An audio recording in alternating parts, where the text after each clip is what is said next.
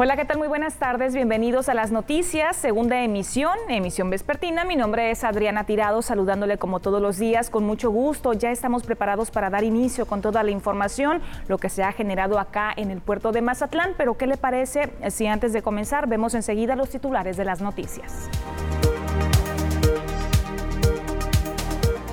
Permanece cerrado el faro Mazatlán hasta que se realicen las adecuaciones requeridas por protección civil. Se espera la llegada masiva de turistas a Mazatlán para este verano. Acuario Mazatlán contempla a corto plazo el despido de 60 trabajadores. Sin aire acondicionado, laboran en las oficinas del Servicio de Administración Tributaria. Y en los deportes, la selección mexicana de béisbol ajusta su preparación para los Juegos Olímpicos de Tokio 2021.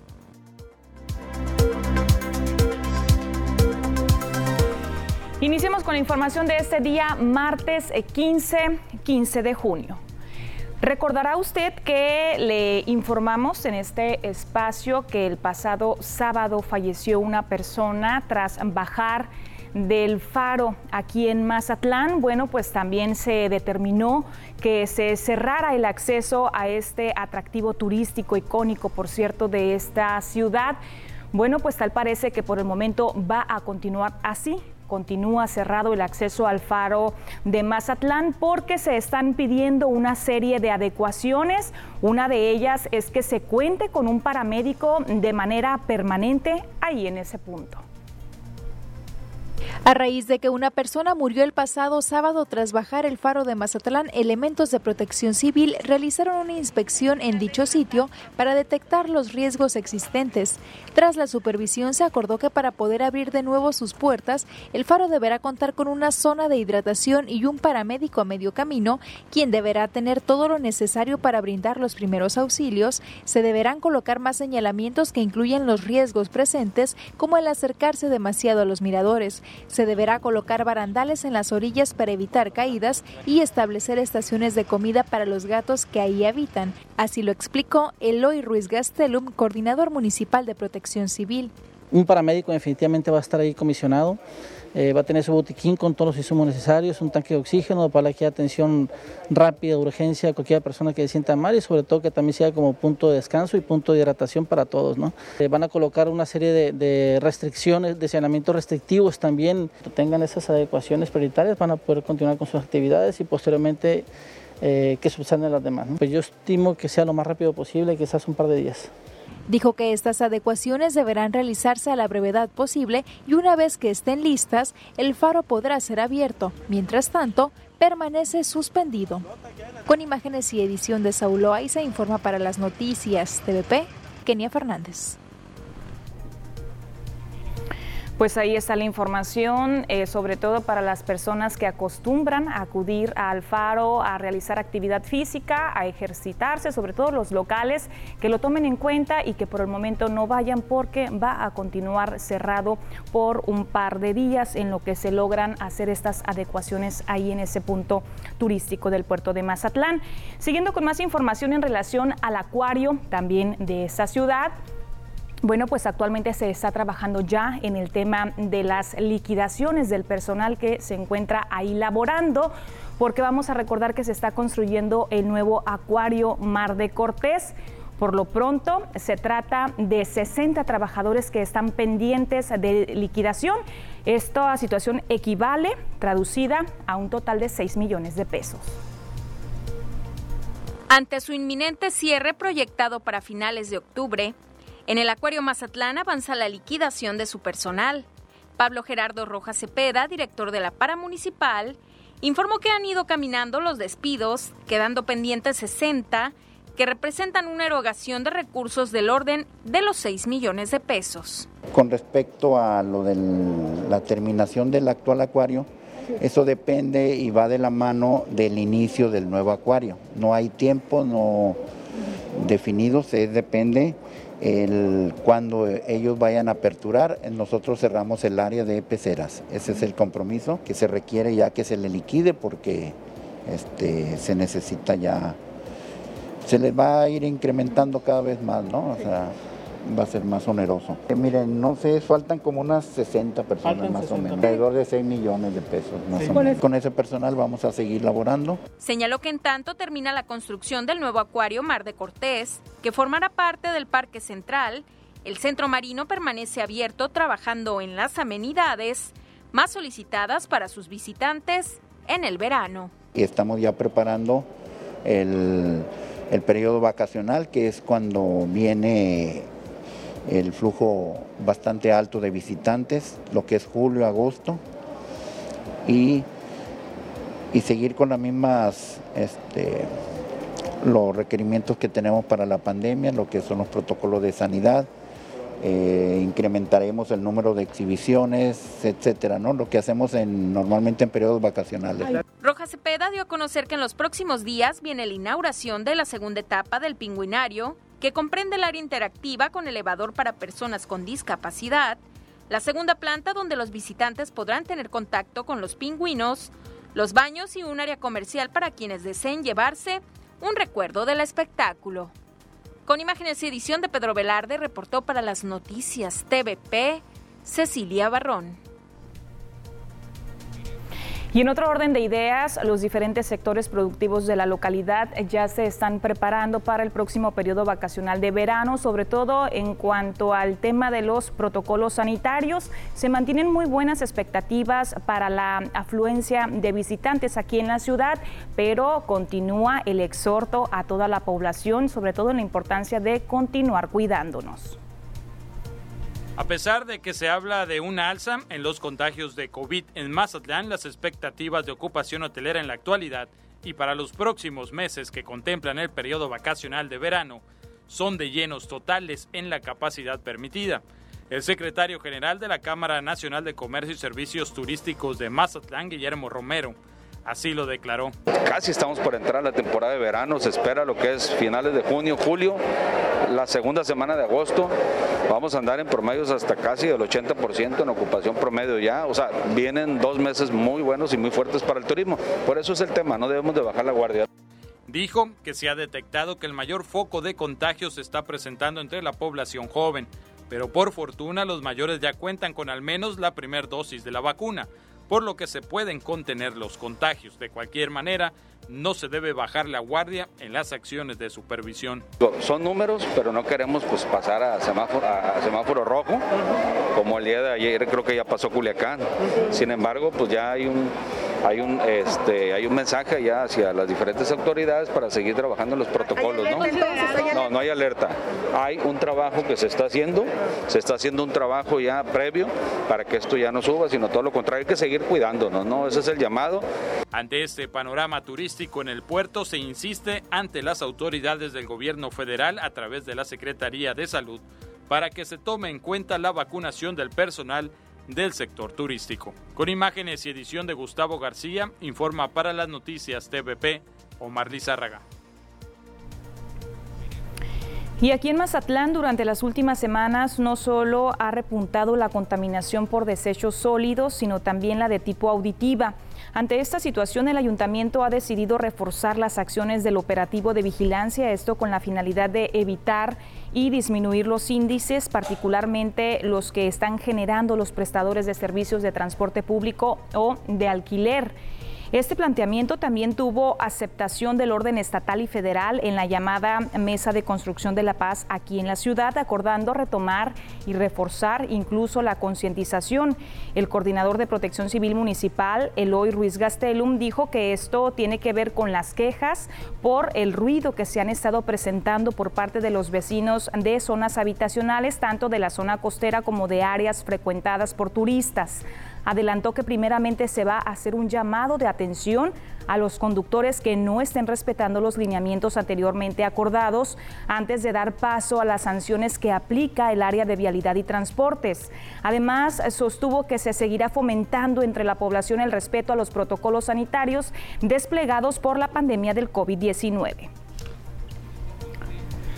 Con esa información nos vamos a ir a la primera pausa comercial. Le invito para que continúe con nosotros aquí en las noticias al regresar a más, más información.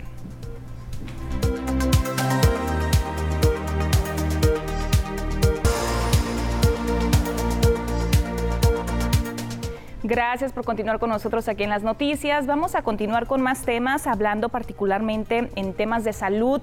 Buenas noticias para la República Mexicana, porque este día martes el país recibió 1.3 millones de dosis de la vacuna Janssen del laboratorio Johnson y Johnson enviadas por Estados Unidos y que servirán para inmunizar a la población del norte del país para acelerar la reapertura de la frontera común.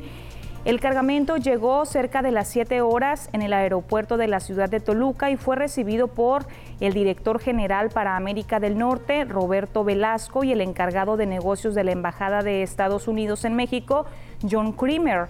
Agradecerle al presidente John Biden y a la vicepresidenta Kamala Harris por esta donación, este gesto solidario, así lo expresó el presidente mexicano Andrés Manuel López Obrador, quien dio seguimiento a la llegada de las vacunas durante su rueda de prensa matutina en el Palacio Nacional López Obrador recordó que las vacunas de Janssen, que son de una sola dosis, servirán para vacunar a las personas de entre 18 y 39 años en los 39 municipios mexicanos de la frontera con Estados Unidos. El mandatario aseguró que con el 1.3 millones de dosis no alcanza para vacunar a toda la población, por lo que se está haciendo otra solicitud para que envíen otra cantidad igual. Es un placer estar con ustedes para la llegada de estas vacunas importantes para México y Estados Unidos. Esto es una muestra de la solidaridad y de la gran relación que tenemos entre nuestros países y nuestros pueblos. Así lo expresó textualmente el representante de la embajada. El envío de estas dosis fue una promesa que hizo la vicepresidenta de Estados Unidos, Kamala Harris, a López Obrador en una llamada el pasado 3 de junio, días antes de reunirse ambos en la capital mexicana. El gobierno planea usar estas vacunas en el norte del país para abrir cuanto antes la frontera común cerrada a los viajes no esenciales. Vamos a recordar un poquito desde marzo del año pasado, del 2020, por la pandemia por el COVID-19, algo que ha tenido desde luego un impacto muy grande según la Cancillería mexicana. Y con más temas, el presidente de México, Andrés Manuel López Obrador, de 67 años, recibió este día martes la segunda dosis de la vacuna anti-COVID de AstraZeneca al final de su rueda de prensa matutina en el Palacio Nacional. El mandatario se quitó el abrigo y se sentó en una silla al lado del atril presidencial, donde la teniente enfermera del ejército, Melina Vega, le mostró la jeringa, le levantó la manga derecha de la camisa, le inyectó la vacuna y le entregó entregó el registro conforme eh, completó su esquema de vacunación. Acto seguido, López Obrador se retiró de la sala de prensa para permanecer en observación durante 30 minutos por los posibles efectos adversos como dolor en la zona de inyección. Hay que seguirnos vacunando. Yo voy por mi segunda dosis aquí para que no nos dejemos de vacunar. Así lo dijo tal cual el mandatario federal minutos antes de recibir su inyección. El presidente hizo un llamado a no confiarse a pesar de que esté la pandemia a la baja y dijo que afortunadamente son muy pocos los que no se quieren vacunar aquí en el territorio nacional. López Obrador, hipertenso y, reacio a llevar cubrebocas en público, recibió la primera dosis el pasado 20 de abril también durante una rueda de prensa. Al mandatario le correspondía por edad haberse vacunado en marzo, pero aplazó su inoculación porque sus médicos consideraron que tenía suficientes anticuerpos anticuerpos después de haber pasado la enfermedad. El mandatario tuvo COVID-19 en enero pasado con síntomas leves y estuvo confinado durante dos semanas en su domicilio particular en el Palacio Nacional. López Obrador hizo este martes un llamado a acudir temprano al hospital cuando se tengan síntomas y detalló que en su caso comenzó a encontrarse mal un sábado y el domingo ya tenía algunas ligeras manchitas en sus pulmones, con 230.100 185 muertos oficiales y 2.5 millones de contagios confirmados. México es el cuarto país del mundo con más muertos, seguido de Estados Unidos, Brasil, detrás de, perdón, aclaro, detrás de Estados Unidos, Brasil y la India. Desde el pasado diciembre se han aplicado 37.5 millones de dosis a mayores de 40 años, personal médico, maestros y mujeres embarazadas, mientras 15 millones de mexicanos han completado ya su esquema de vacunación. Voy a continuar con más información, temas de salud, eh, siguiendo con la ronda de las gráficas, las cifras que precisamente nos comparte el gobierno federal, en, eh, particularmente la eh, Secretaría de Salud, y nos informan que hay un total de 2.455.351 casos confirmados. Repito, estas cifras son a nivel nacional, de los cuales 20.870 permanecen activos. Vamos a ver el número de decesos que se tienen a nivel nacional, 230.185, y el número de personas recuperadas, 1.956.576. Cabe precisar que justamente en el territorio nacional, seis estados de la República continúan incrementando el número de casos activos, incluido el estado de Sinaloa, también Baja California Sur, por ahí Yucatán, Quintana Roo, y más adelante le eh, proporciono el otro estado que me falta mencionarle. Vamos a ver cómo estamos aquí en Sinaloa, cuál es la eh, información que nos proporcionan nuestras autoridades, el número de casos confirmados, que es el acumulado que se viene registrando, son 39.927 en sospechosos. Ahorita hay 432 personas que están esperando quizá confirmar sus resultados para saber si se trata de COVID-19 o de alguna otra enfermedad. El número de decesos, 6.334 sinaloenses, recuperados 33.187 personas. Vemos la información de cada uno de los municipios, vamos a ver todo muy puntual. Comenzamos con Ahome que tiene ahorita 98 casos activos. Angostura no está presentando casos activos. Badiraguato, solamente uno, el mismo panorama para Concordia. Esperemos si sigan así. Cosalá, no hay casos activos. Mire, la capital del estado ya pasó a color rojo según el semáforo epidemiológico que se ha venido eh, manejando durante esta pandemia con 103 casos activos ya se convierte en el primer municipio actualmente en estar en color rojo, de acuerdo, pues al, le repito, al número de casos activos. Tenemos a Choice con 11, 1 en Elota, 10 en Escuinapa, 18 El Fuerte, 23 en Guasave, Mazatlán con 97, por lo tanto continúa en color azul, al igual que el municipio de Ahome. En Mocorito no hay casos activos, el Rosario con 27, 5 en Salvador Alvarado, en San Ignacio no están reportando casos de COVID 19 dos casos en Sinaloa, nueve el Nabolato y en total toda esta cifra que le acabo de comentar, suman 406 casos activos en todo el estado de Sinaloa. Con esa información nos vamos a ir a la segunda pausa. Siga con nosotros, volvemos con más.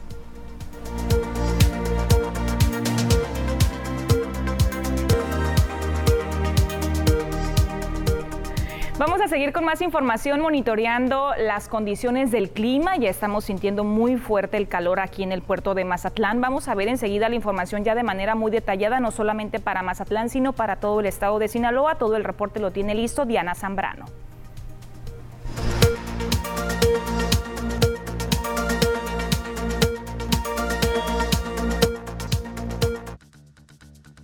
Hola, ¿qué tal? Y buenas tardes. Bienvenidos aquí al reporte meteorológico. Qué gusto acompañarlos ya en esta tarde de martes, casi mitad de semana. Damos inicio con el mapa nacional para conocer las temperaturas actuales en algunos puntos importantes del país, comenzando en la frontera en Tijuana, actualmente con 30 grados. La Paz el día de hoy se mantiene despejado con 34. Guadalajara 28. Acapulco mayormente nublado. Y para finalizar más al sur con Mérida, aquí tenemos condiciones de cielo totalmente cerradas y 27 grados. Pasamos a conocer las temperaturas actuales en nuestro estado. En Sinaloa podemos ver valores de temperatura, los cuales varían entre los 33 hasta llegar a los 37 grados. ¿Y qué nos espera para el resto de la semana? Comenzando en el puerto de Mazatlán. Mañana miércoles se mantiene mayormente soleado, las máximas que se van a mantener en los 33 grados para los próximos días en el puerto de Mazatlán. Ya en la capital de Sinaloa, Culiacán, actualmente con 36 grados y mañana incrementa la máxima hasta llegar a los 39 grados. Se mantiene para el día jueves con cielos parcialmente nublados para este sector. Ya para Guamuchil, el día de hoy se mantiene con 37 grados y condiciones de cielo mayormente nubladas. Ya miércoles se mantiene totalmente despejado. Las máximas que se prevén entre los 36 hasta llegar a los 39 grados para el día jueves en el sector de Guamuchil. Ya para Guasave, el día de hoy se mantiene con máxima de 36 grados y mañana incrementa un poco hasta llegar a los 37 grados. El cielo se mantiene totalmente despejado y las mínimas que van a variar entre los 25 hasta llegar a los 27 grados para Guasave. Y en el sector de los mochis, actualmente con 34 grados, aquí tenemos máximas que se prevén entre los 37 hasta llegar a los 38 grados para los próximos días en el sector de los mochis. Respecto a la fase lunana, mantenemos aún en luna nueva, la salida de la luna a las 11 horas con 51 minutos, la puesta de la luna a la 1 con 0 minutos, la salida del sol a las 6 de la mañana con 20 minutos y ya para finalizar, la puesta del sol a las 20 horas con 0 minutos. Hasta aquí el reporte meteorológico. Espero que tengan una excelente tarde.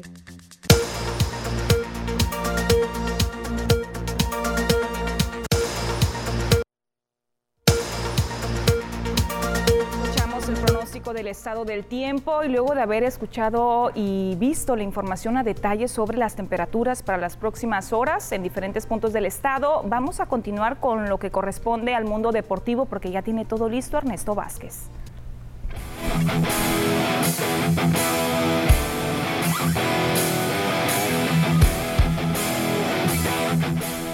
Adriana, muchas gracias. Vámonos con información de los deportes, ¿no? Y lo que ocurre en materia de béisbol, porque la selección mexicana, no solamente la de fútbol, se, prepara también la de béisbol, ¿no? Porque además se anunció la semana anterior que Benjamín Gil tomará las riendas del equipo mexicano, del equipo tricolor, referente a la participación que tendrán en los Juegos Olímpicos de Tokio, anunciando partidos de preparación donde estarán enfrentando a República Dominicana Dominicana y a Venezuela en el estadio Alfredo Harp Alú. El primer choque de preparación será frente a los dominicanos el sábado 19 de mayo. Eh, eh, en este caso, bueno, que tendrían que llegaran a tener más adelante, mientras que el domingo el rival serán los de Venezuela, ¿no? Más adelante sería en, junio, ¿no? En este caso, y sobre todo tener la oportunidad en los Juegos Olímpicos que estarán arrancando a finales del mes de julio y terminarán en el mes de agosto con la participación, ¿no? Para el equipo de Benjamín Gil, que pues se vino la situación complicada por la salida eh, de Juan Gabriel Castro y ahora Benjamín Gil que ha tomado las riendas del equipo mexicano. Vámonos con más, ahora en materia de fútbol, el equipo de los Rayados del Monterrey, eh, pues ya su delantero Rogelio Funes Mori eh, presumió en redes sociales lo que viene a ser la carta de naturalización como mexicano, un documento que era necesario para una posible convocatoria para la selección mexicana mexicana de fútbol. Ahora Rogelio Funes Mori probablemente lo podamos ver en la Copa Oro al argentino con la camiseta de la selección mexicana de fútbol ya recibió la naturalización como ciudadano mexicano, el delantero del equipo de los Rayados del Monterrey. Nos trasladamos a lo que viene a ser la Eurocopa porque hace unos momentos el equipo de Portugal se llevó la victoria de la mano de CR7 de Cristiano Ronaldo. Derrotaron 3 por 0 a la selección de, Hungría con doblete de CR7 y lo hizo de buena forma marcando de penal, definiendo el, portugués, haciéndolo de buena forma en par de ocasiones y con eso Cristiano Ronaldo se convierte en el jugador con más goles en la historia de la Eurocopa, en lo que viene a ser la participación para el jugador de la Juventus, del equipo del Real Madrid, del equipo del Manchester United. Ahí está el conjunto de Portugal llevándose la victoria. Y en la otra copa que se está llevando a cabo, pero en Sudamérica, la selección de Argentina también vio participación y lo hizo ante Chile en el debut de Argentina en la Copa América de esta edición.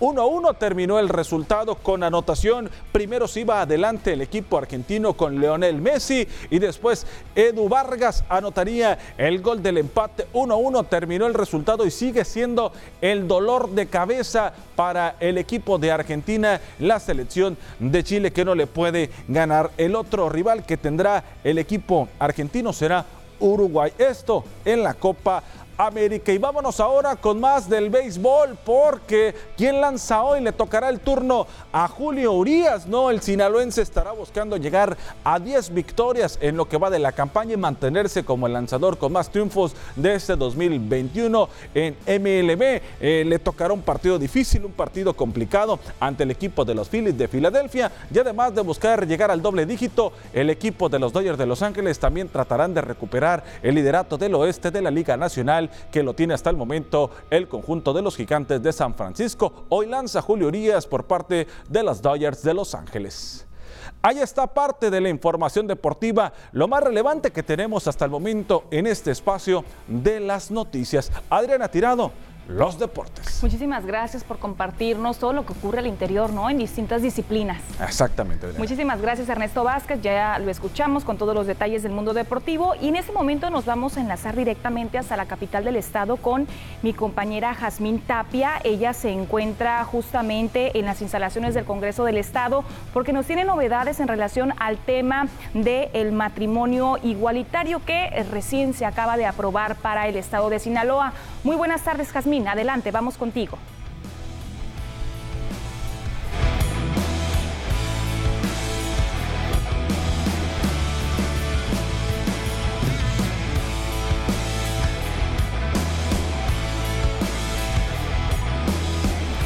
Pues tenemos un problema de comunicación con mi compañera Jazmín Tapia allá en el Congreso del Estado, en la capital.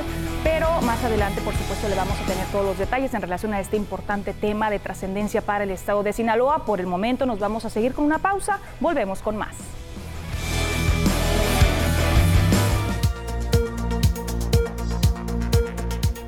Gracias por seguir con nosotros en las noticias. Vamos a comunicarnos de nueva cuenta con mi compañera Jazmín Tapia. Ya está preparada con toda la información. Restablecemos comunicación contigo. Jazmín, muy buenas tardes. Adelante.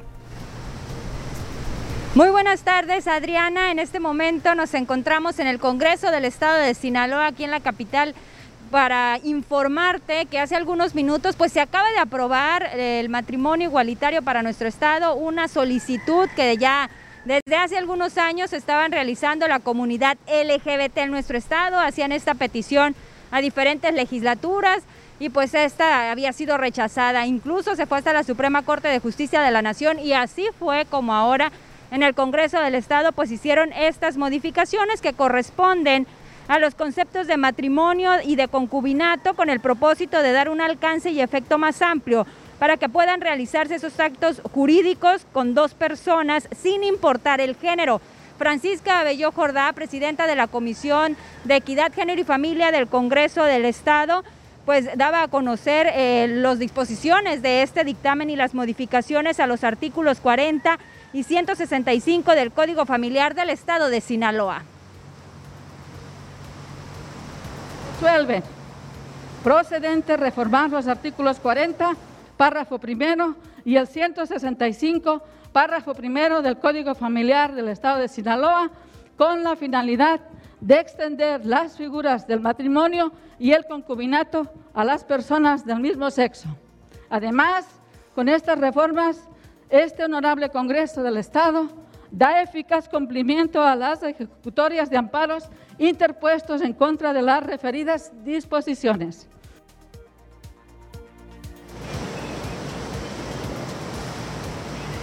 Por su parte, la diputada Graciela Domínguez Nava, quien es diputada de Morena, pues también expresó que con estas acciones se pretende erradicar la discriminación en Sinaloa y dijo que al Congreso pues debería de actuar en esta resolución que mandata la Suprema Corte de Justicia de la Nación.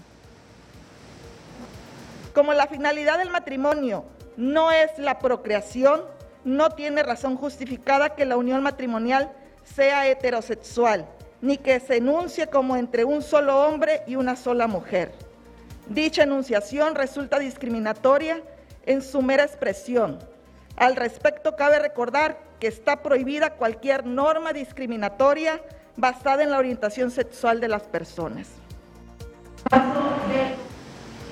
Carla Montero a la Torre, quien es diputada independiente, pues también hizo mención, Adriana, de los mandamientos, que son un conjunto de principios morales religiosos, que dijo, pues no se respetan. Y sí, la Biblia dice, no tener sexo antes del matrimonio, no tener sexo con la mujer de su prójimo, no mentir, honrar a tus padres pero los creyentes parecen ser muy selectivos con sus pecados. Y no, no estoy en contra de Dios. Dios es grande y es muy bueno conmigo y es mi compa. Dios es amor y no hace distinciones, nos ama a todos por igual, tal cual, sin condiciones. Creo que así es el amor. También la diputada Angélica Díaz Quiñones y el diputado Pedro Villegas Lobo pues coincidían que era una petición que hacía la comunidad LGBT ya desde hace algunos años y que era ya de la sexagésima tercera legislatura dar respuesta. En el Paz seguimos pensando que la palabra matrimonio debe mantener su significado y a la vez estamos a favor del respeto al Estado de Derecho, por lo que al aprobarse los matrimonios igualitarios cumplimos con este ya que existe un mandato sustentado por la ley. Este 15 de junio, compañeros diputados, recordaremos cómo este Congreso votará a favor del matrimonio igualitario, sí o sí, porque así lo dice la ley. Y fue la diputada Francisca Abelló quien dio a conocer el conteo de la aprobación de esta nueva ley para el estado de Sinaloa.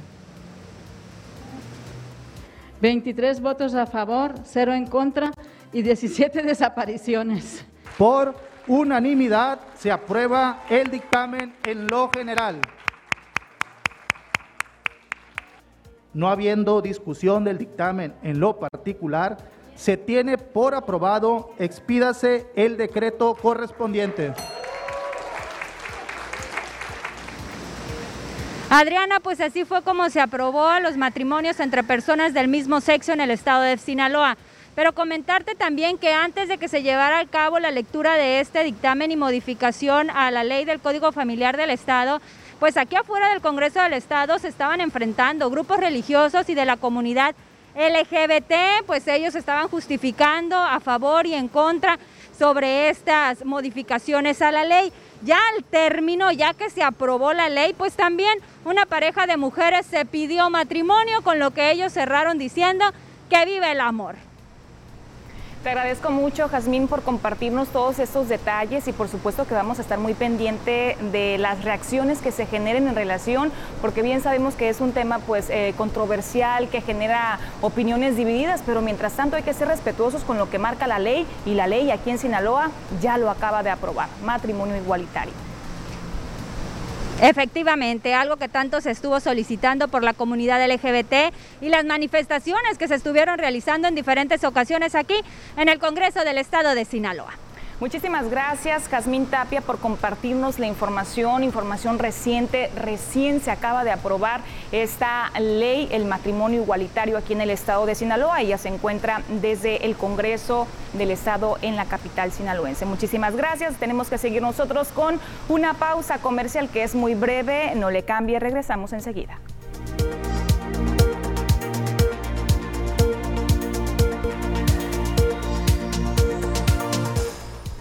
Seguimos con más información. Esta mañana se reunió el presidente del partido sinaloense, Héctor Melesio Cuen Ojeda, con los integrantes de la fórmula ganadora Paz Morena. ¿Esto para qué? Para tratar asuntos sobre todo de cómo estarán coordinándose próximamente. El presidente del partido sinaloense Héctor Melesio Cuen Ojeda, acompañado de la fórmula ganadora, del alcalde y alcaldesas de la coalición Morena Paz y legisladores, informaron en conferencia de prensa sobre cómo será que estarán trabajando de la mano del gobernador electo Rubén Rochamoya de manera coordinada en busca de un bien común que se llama Sinaloa. Cuen Ojeda dijo que aunque para muchos las alianzas de partidos terminan después del día de las elecciones, este no será el caso, ya que contemplan seguir una sinergia que se ha creado desde la campaña. No es el caso del partido sinaloense Morena, esto sigue Va a haber una alianza legislativa, desde luego, de nosotros con el partido Morena. Y ustedes saben que Morena tiene 20, con los aliados tiene 21, el PAC tiene 8, o sea que hay una mayoría muy importante. No se trata de agandallar a nadie, se trata de impulsar proyectos, leyes, que haya propuestas importantes de fondo donde se ponga por delante el interés de la ciudadanía. Eso es lo más... Habló de la pasada elección donde en coalición lograron resultados contundentes asegurando varias alcaldías y curules desde donde estarán dándole seguimiento a las iniciativas presentadas durante la actual legislatura por el PAS. Fueron alrededor de 330 de las cuales se aprobaron 40, mencionó que aunque tendrán mayoría no se tratará de agandallar, así lo dijo que nosotros seguiremos presentando iniciativas, pero lo más importante es el análisis que van a hacer nuestros diputados electos de todas las iniciativas que no se han aprobado, sobre todo al día de hoy y al término de esta legislatura. Y precisamente esto es consecuencia o es producto de, de la consulta en 144 sindicaturas aquí en el estado de Sinaloa y tenemos mucha claridad hacia dónde vamos desde el punto de vista ejecutivo y desde el punto de vista legislativo.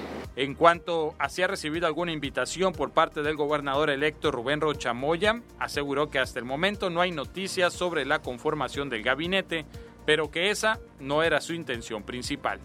Con imágenes y edición de Gustavo García, informa para las noticias TVP Omar Lizarraga. El presidente municipal de Mazatlán, Luis Guillermo Benítez Torres, insiste que habrá más cambios al interior del ayuntamiento. También dio a conocer que está contemplando la posibilidad, que casi es un hecho, de invitar a trabajar a su gabinete a personas del partido sinaloense. Es sabido por todos que hay una reingeniería al interior de la presidencia municipal eh, pidiéndole a todos los directores que no cumplieron las expectativas de trabajo para con la ciudadanía, pues van a tener que ceder su puesto a otros personajes. Desde ahorita vamos a invitar a algunos compañeros del PAS que tengan perfil para ciertas áreas a que nos ayuden a reenderezar el rumbo de esas direcciones que no han cumplido las expectativas. Había priistas y panistas sembrados en toda la administración como gente de confianza Tuvieron que venir las elecciones para que sacaran la cola y ya está la podadora cumpliendo su función. Tenemos mensajes, volvemos.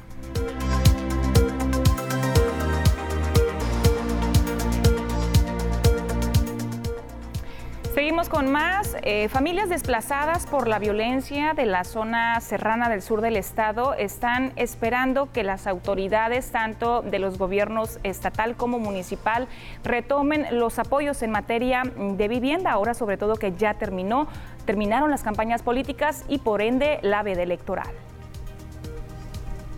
A la espera de ver cristalizar uno de sus sueños, el de contar con un techo que les dé tranquilidad para vivir, es como se encuentran de entre 300 y 400 desplazados de la zona sur. Miguel Ángel Sánchez Gutiérrez, dirigente del Movimiento Amplio Social Sinaloense, señaló que las 50 viviendas que fueron levantadas en el fraccionamiento Palmares ya han sido terminadas en obra negra, pero no cuentan con servicios y les faltan los accesorios. A nombre de los desplazados elevó la petición al gobierno del estado de Sinaloa y el municipio en Mazatlán para la instalación de agua, drenaje y luz eléctrica lo antes posible, además de agilizar las gestiones, además de agilizar las gestiones para la habilitación de 170 terrenos. Ya pasó que desgraciadamente está volviendo a resurgir la pandemia.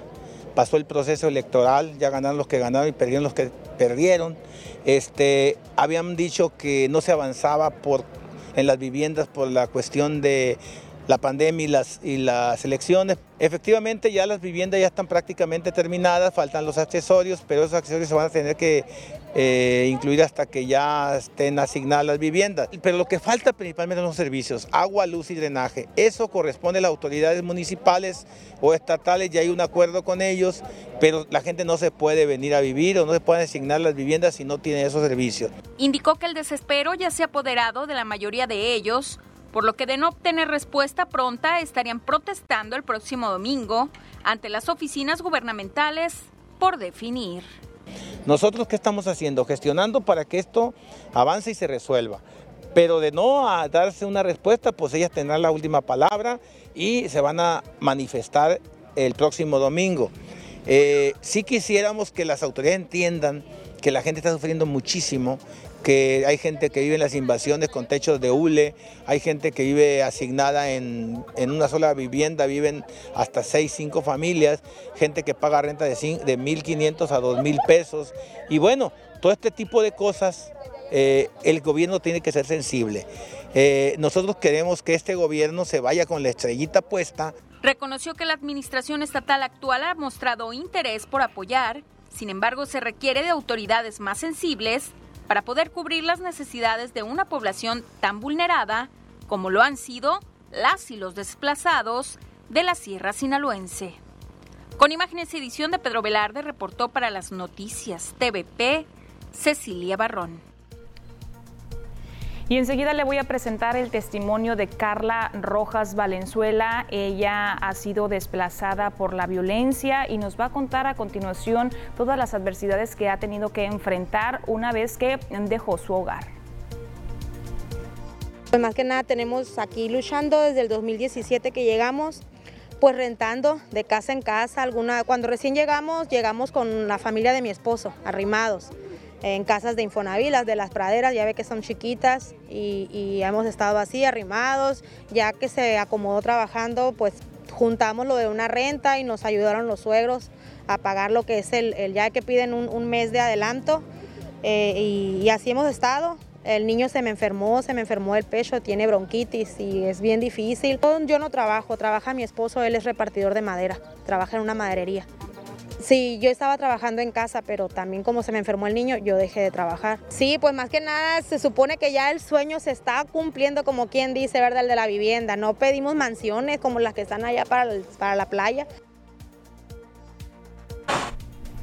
Y en otros asuntos, una verdadera paradoja y un verdadero caos, hay que reconocerlo así, se está registrando en el interior de las oficinas del Servicio de Administración Tributaria de Mazatlán del SAT, siendo esta instancia recaudatoria del gobierno federal esta, esta presenta carencias en una cuestión que ante las altas temperaturas se considera primordial. Dicho por sus empleados, quienes prefirieron permanecer en el anonimato, llevan un mes sin aire acondicionado en las instalaciones, sobre todo en el área de auditoría, siendo un total de 50 trabajadores los afectados, además de los contribuyentes, por supuesto, que acceden a esas áreas. Señalaron que el argumento de los superiores es que no hay recursos para dar mantenimiento y que tendrían ellos mismos eh, como personal que cooperar para comprar aires acondicionados nuevos. Así la situación al interior de las oficinas del SAT aquí en Mazatlán. Y con esta información llegamos ya a la recta final de esta emisión, de este noticiero. Le agradezco mucho, como todos los días, porque estuvo acompañándome un día más. Les espero el día de mañana, miércoles, en punto de las 2 de la tarde. Le deseo que tenga muy buen provecho. Hasta pronto.